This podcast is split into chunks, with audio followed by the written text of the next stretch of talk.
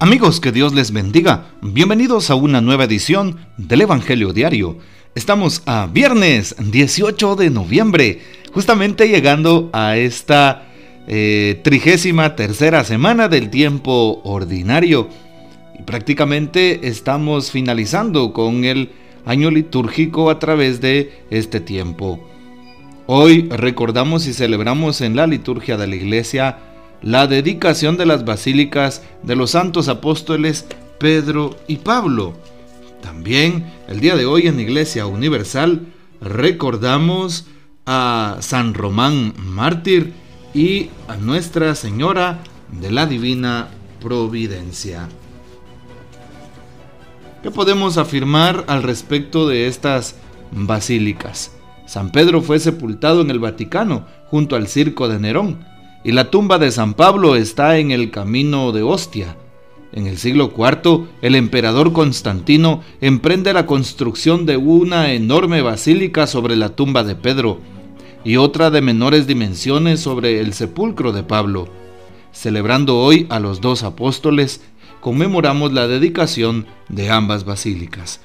Pidamos pues la poderosa intercesión de los santos apóstoles Pedro y Pablo, en torno a la dedicación de las basílicas que llevan su nombre en Roma. Para hoy, tomamos el texto bíblico del Evangelio según San Lucas, capítulo 19, versículos del 45 al 48. En aquel día, Jesús entró en el templo y comenzó a echar fuera a los que vendían y compraban allí, diciéndoles, Está escrito, mi casa es casa de oración pero ustedes la han convertido en cueva de ladrones. Jesús enseñaba todos los días en el templo.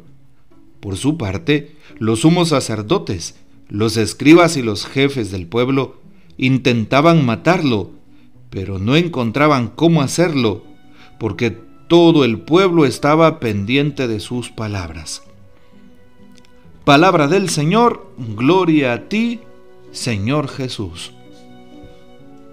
Hoy celebramos la dedicación de estas dos basílicas que se encuentran en Roma como lo habíamos dicho anteriormente.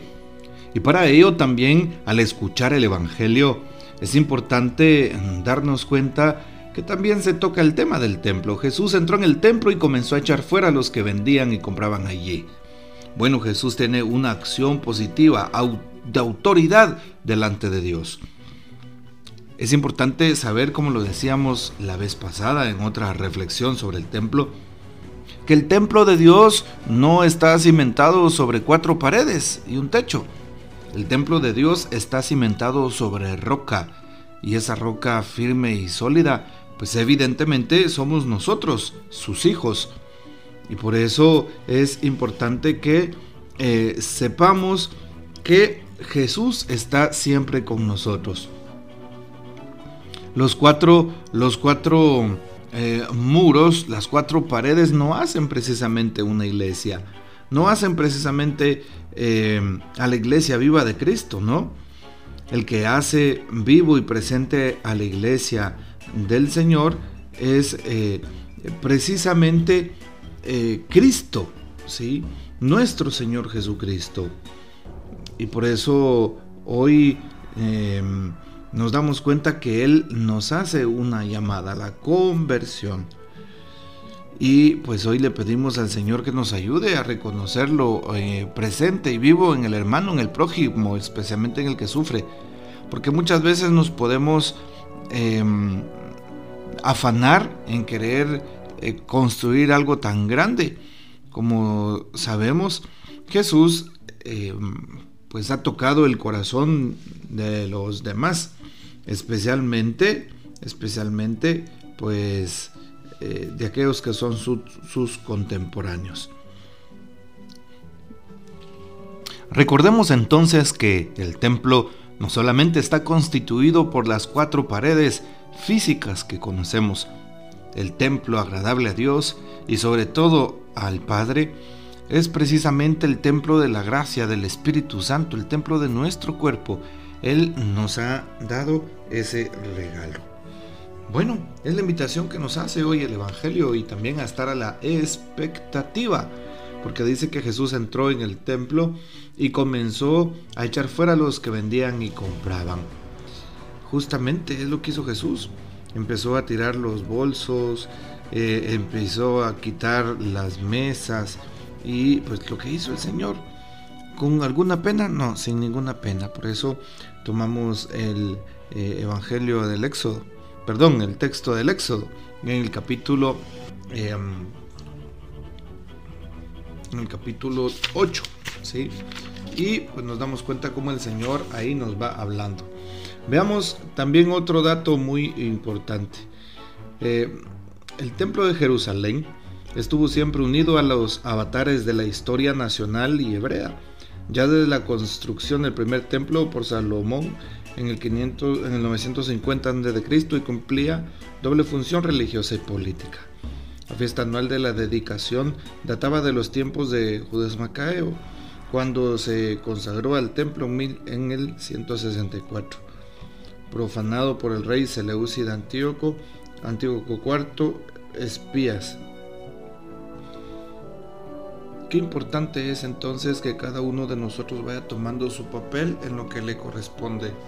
Y pues hoy eh, la palabra mm, nos recuerda que el aviso que también eh, podríamos encontrar como parte de la realidad del día de hoy es precisamente este, este aviso sobre algún hundimiento. Pero nos damos cuenta que el Señor tiene la última palabra en medio de cualquiera, cualquiera de sus procedimientos, especialmente clínicos. Y pues también hoy nos ponemos en las manos del Señor. Si hoy es viernes penitencial, ofrécele al Señor un ayuno, una oración, algo, un sacrificio o algo que te llame la atención para que a su vez sea pues una eh, servidora, eh, un servidor, una servidora que lo deje todo por el Señor, que sea todo terreno.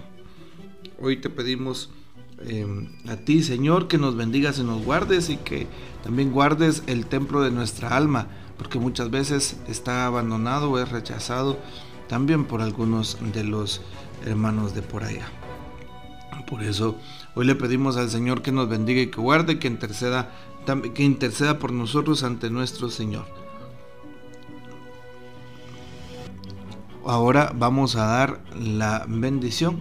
No sin antes recordar que este texto, este texto bíblico em, también es un texto en donde nos identificamos. ¿Por qué? Porque sabemos que nuestro corazón tiene una identificación profunda con Jesús que se encuentra. Que el Señor nos bendiga, que María Santísima nos guarde y que gocemos de la fiel custodia de San José. No olvides, hoy viernes eh, que es penitencial ofrecer tus sacrificios por los más necesitados, los huérfanos, viudas, los enfermos y por la iglesia. Y la bendición de Dios Todopoderoso, Padre, Hijo y Espíritu Santo descenda sobre ustedes y permanezca para siempre. Amén. Comparte este audio y hasta mañana.